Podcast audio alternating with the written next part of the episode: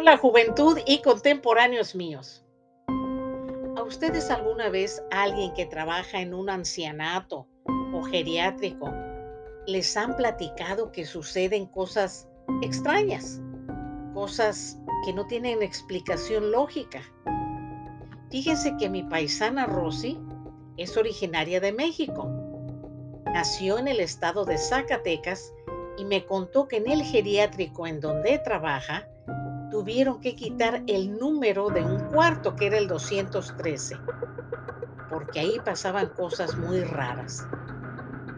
Me platicó que una vez le tocó trabajar en la noche, a ella y a Eloísa. Las dos estaban encargadas de velar por el bienestar, la medicación y la seguridad de los residentes de la sección de demencia y Alzheimer's. Cuando ya iban a retirarse a descansar un poco sentándose en la estación de enfermeras, notaron que la luz del cuarto 213 estaba prendida. Pero no podía ser posible, ya que ellas al revisar los dormitorios de los pacientes se percataron de que las luces estuvieran apagadas. Además ese cuarto estaba vacío. Dos enfermeras se dieron valor para dirigirse a ese dormitorio. Rosy se adelantó, abrió abruptamente la puerta y no vio a nadie. Pero en ese instante sintió la respiración de alguien o algo detrás de su cuello.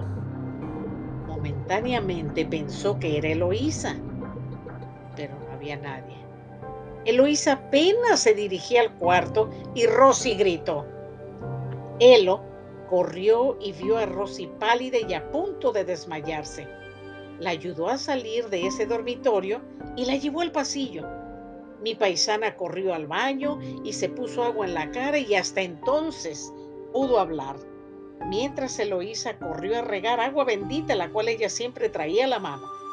Al parecer, después llevaron a un sacerdote a bendecir ese cuarto y le cambiaron el número pero cuando Rosy me lo dijo, se le puso la piel de gallina mientras me lo contaba.